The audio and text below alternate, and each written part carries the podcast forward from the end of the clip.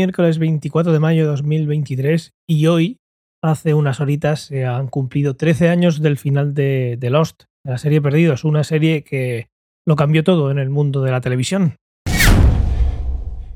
13 años en los que antes de esto la televisión era bastante diferente a, lo que es ahora. No es la mejor serie de su momento, no fue la mejor serie ni siquiera en su momento. Antes ya había salido Los Soprano. Ahora a quien le guste más Perdidos, a quien le guste más Los Soprano. Son series muy diferentes. Pero el caso es que no es una serie que vino a cambiarlo todo desde el punto de vista de que no se habían hecho series buenas antes. Porque en aquel momento, digamos que la televisión era la hermana tonta, el hermano tonto, el hermano pequeño, y directores, productores, actores, actrices, eh, músicos para la banda sonora. No se trataba una serie con el nivel que se trata hoy de producción, de seriedad y obviamente al final esto es un negocio y para ellos es una profesión del retorno de, de, del dinero, de, de, poner ahí tu experiencia, caché y todo para irte a una serie cuando igual estás eh, perdiendo el tiempo y podrías o deberías estar haciendo una película. Pues eso cambió con Lost. Otra cosa que cambió con Lost, y yo creo que es, bueno, fue lo primero que viví yo, yo creo que es lo primero que se vivió a nivel mundial en cuanto a un estreno global. Cada día en el que había una emisión, eh, ahí estaba la gente esperando a ver qué pasaba. Eh, esos momentazos que hubo, pues, eh, los ruidos de la isla, la escotilla, qué pasa con la escotilla, los números, Desmond, los otros, la pareja que, que, hicieron Terry O'Quinn y Michael Emerson, John y Henry Gale, que luego resultó ser Benjamin Linus, esa dualidad entre hombre de ciencia y hombre de fe, entre Jack y, y John. Bueno, fueron muchísimos momentazos de la serie, no todo fue maravilloso, Luego llegó la huelga de guionistas y en esa temporada sufrió muchísimo la serie y luego pues al final no era lo que era al principio, pero esto por desgracia suele pasar más de lo que nos gustaría. Pero el caso es que era un estreno global. Esto hasta la llegada de Netflix como primera plataforma, digamos, o primera televisión mundial, no es algo que, que se haya visto. Y esto lo, lo empezó Perdidos en su día. Perdidos, Lost, voy a estar usando los dos términos eh, aleatoriamente, creo yo, fue una serie que lo cambió todo por el fenómeno fan. Eh, cada vez que había un capítulo, eh, los fans iban más allá que seguramente los propios guionistas a la hora de elucubrar de dónde venía pues este sonido o quién era este personaje de verdad o pues de dónde venía el, oso polar y qué estaba pasando en todo. Esto es algo que superó a la propia obra y es algo que la, que la hace crecer, que la engrandece y que no hubiera sido lo mismo sin, sin este fenómeno fan. No hubiera sido lo mismo si se hubiera emitido toda la serie de golpe, como muchas veces que se emite ahora, una temporada entera. No hubiera sido lo mismo si no hubieran estado los foros en aquel momento en ese punto, porque antes eh, la gente pues no estaba en, esos sitios comentando, no, no tenía ese nivel y que luego la serie y sus misterios daban origen a, mejor dicho, daban lugar a todas esas especulaciones.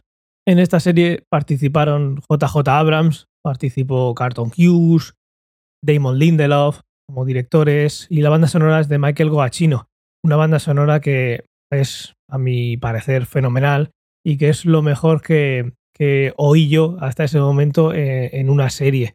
Tienes bandas sonoras muy chulas como Star Trek y un montón de, series que lo que tienen es esa banda sonora, eh, ese tema principal, mejor dicho. Pero aquí tenemos una banda sonora con un diseño de sonido propio de una película. Tienes un sonido, tienes uno, unos leitmotivs para, para personajes, para situaciones. Estas son cosas que, por simplificar mucho, al final requieren dinero. Requieren dinero porque requieren dedicación y no es algo que se hubiera hecho tan, tan concienzudamente y con tanto cariño hasta, hasta este momento estos niveles de banda sonora y de diseño sonoro, que son dos cosas diferentes, pues es algo que se le dedicaba tiempo para hacer en producciones más grandes en cuanto a películas. Este, por supuesto, fue el piloto más caro de la historia en su momento, que ahora es irrisorio el valor que tiene comparado con una serie grande hoy en día. En aquel momento, en 2004, eh, se habla que costó el piloto entre 10 y 14 millones de dólares, que es el doble de lo que solía costar un piloto de, por aquella época. ahora se invierte mucho más en series de televisión y esto obviamente ha cambiado. Luego está la inflación y mil cosas, pero bueno, eh, más o menos eh, El Señor de los Anillos, eh, Los Anillos de Poder, está costando unos 58 o 60 millones de dólares por episodio. Stranger Things, 30 millones. Pues la cosa ha cambiado, pero bueno, Stranger Things, 30 millones es el doble y son bastantes años después, pero el caso es que fue un piloto caro en su época. Hace 13 años me levanté bastante temprano para ver la emisión. Aquí en España la llevó a cabo cuatro de una manera fatídica. Una manera de llevarlo, pues, bueno, podía haber sido peor, sí, pero también podría haber sido mejor. Faltó un trozo de episodio por emitir. Lamentable. Y luego después vino una tertulia de gente que no tenía ni idea de lo que hablaba. Como es normal, acabas de ver un episodio, pues no puede ser que nada más que se vaya eh, a negro el episodio, pues te pongas a hablar sin pensar un poquito. Pero bueno, qué texturas en la tele son diferentes a lo que acabo de decir. Aunque tengan tiempo para, para pensar en lo que van a decir, al final vas a decir la tontería que se te ocurra. El caso es que em, yo recuerdo, después de ver el episodio, a verlo tempranito, eh, ir a la universidad, que tenía clase. Tenía clase y nada más llegar lo que hacíamos es comentar, pues, con Manu, por ejemplo, no sé si me estás escuchando, si me estás escuchando, un saludo, pues comentar el episodio y cómo había ido. Y es eso, como he dicho antes, lo que hacía grande esta serie. El comentarlo, el teorizar. Esto es lo que hacía que subiera, pues lo que en aquel momento no se hablaba, de, ese hype. Cada vez te, ibas tú viniendo más arriba, de tener esa, esas ganas de que saliera el nuevo episodio y ver lo que pasaba y, y, saber el porqué de las cosas. Y esto, pues muchas veces no pasaba. Los episodios iban lanzando preguntas a los espectadores y dudas y misterios que muchas veces no se resolvían. Otras sí, no de manera sutil, pero otras nunca se resolvieron y no tenían por qué hacerlo, pero sí que es verdad que podía llegar a ser pues un poco demasiado, ¿no? Dime qué está pasando eh, antes de volver a soltarme un misterio gordo. Estaban los famosos números. Ahora voy, hoy voy con la camiseta de, los números. Eh, es el día, es el día. Pues esos números, pues eh, esto es como todo en estos misterios. Si te lo resuelvo, pues seguramente no te guste la resolución porque te parezca pues, de una manera. Si no te lo resuelvo, no te lo he dicho. Y esto pasaba mucho con esas expectativas que uno se iba haciendo por todos esos comentarios, esos foros. Y bueno, pues luego igual llegaban las decepciones. Y luego había un mundo en paralelo, que era el mundo de los spoilers. Había foros, foro Godzilla, donde tú lo que hacías era pues eh, comentar qué podía pasar en el futuro. Pero había foros en los que directamente la gente ponía pues los spoilers, lo que se venía. Eh, había gente que vivía de eso. Yo siempre he huido de eso, no tenía necesidad ninguna de spoilearme. Y ahí es donde esa palabra se, hizo grande, creo yo, en cuanto al mundo de contarme algo antes de, que llegue el momento. Pero había gente que es lo que buscaba. Había gente que es lo que buscaba y si no estaba leyendo spoilers no, no era feliz. Ese no era mi caso. Mi, mi problema era el aguantar sin spoiler entre un capítulo y el siguiente muchos misterios que se resolvieron, otros que siempre quedarán para, para la especulación, eh, hasta que todo el mundo que la vio se deje la tierra y, nadie se acuerde de, la serie y de lo que se vivió. Y luego llegó el final, luego llegó el final, un final polémico. A mí es un final que me gustó. Tampoco estaba esperando nada en el final.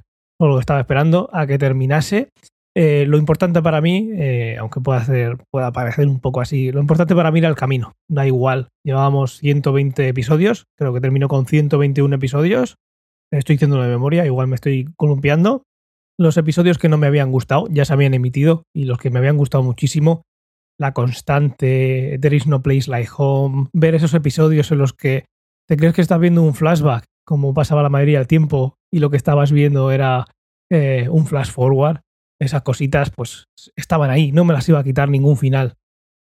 Y a mí el final me gustó, el final me gustó. Me pareció un final simple en el que tenían un rato, un momento para, para compartir entre ellos, ya pasado seguramente hasta el tiempo, ¿no? Hasta ese momento en el que ya el tiempo no tiene ningún sentido y ya no queda nadie, y de verse ellos todos juntos eh, viendo algo que también es muy triste, y es que ese tiempo que habían pasado ellos en la isla, eh, habían conocido a las personas más importantes de su vida, que es una de las cosas que ves en la serie, que llegaban ahí porque eh, ellos no tenían nada fuera, no era importante lo que tenían en su vida ahí y lo que iba a ser importante, siendo triste también, eran las personas que iban a conocer en ese, en ese camino. Una serie que me encantó, una serie que cambió mi forma de ver la televisión, una serie que hizo que la televisión creciese en cuanto a eh, series de televisión. Ya puedo dedicarme como actor profesional y con mucho caché a hacer películas o a hacer series. En aquel momento pues no era algo que estuviera tan, tan claro como ahora. Una serie que hicieron grande también los fans, sobre todo los fans, y que yo creo que hoy en día me sigue demostrando que es muchísimo mejor, muchísimo mejor que las series, si se hacen como se hacen, de manera serial y, hay muchas veces que lo hacen, que lo hacen, hacen un capítulo con un cliffhanger, ahí con algo que te deja ahí colgando que necesitas ver el siguiente y de repente se te pone automáticamente el siguiente episodio porque los han puesto todos de golpe. Para mí esto sigue siendo la manera de trabajar en el mundo de las series. No concibo todavía y no me gusta que la serie se publique una temporada entera del tirón, pero bueno, esto como todo al final son opiniones personales. A día de hoy sigue siendo la serie que más veces he visto. Las veía, como ya conté, la veía por la mañana cuando salía el episodio y luego la veía otra vez por la noche y luego la he visto cinco veces más. En aquel momento también salían muchísimas menos series eh, semanalmente, así que pues también tenía tiempo de revisitarla. Y ahora te pones a revisitar una serie, pues estás perdiéndote muchísimas series nuevas que también merece la pena. No sé si en aquel momento se hacían en Estados Unidos 15, 20 series al año o algo así, y ahora se están eh, publicando al año casi 400 y pico, 500 series. Así que, pues eso, una serie que lo cambie todo. Y nada más por hoy. Eh, espero que te haya gustado el episodio de hoy. espero tus comentarios, como siempre, en la comunidad de Telegram en t.me barra ciencia o ficción. Un saludo y hasta mañana.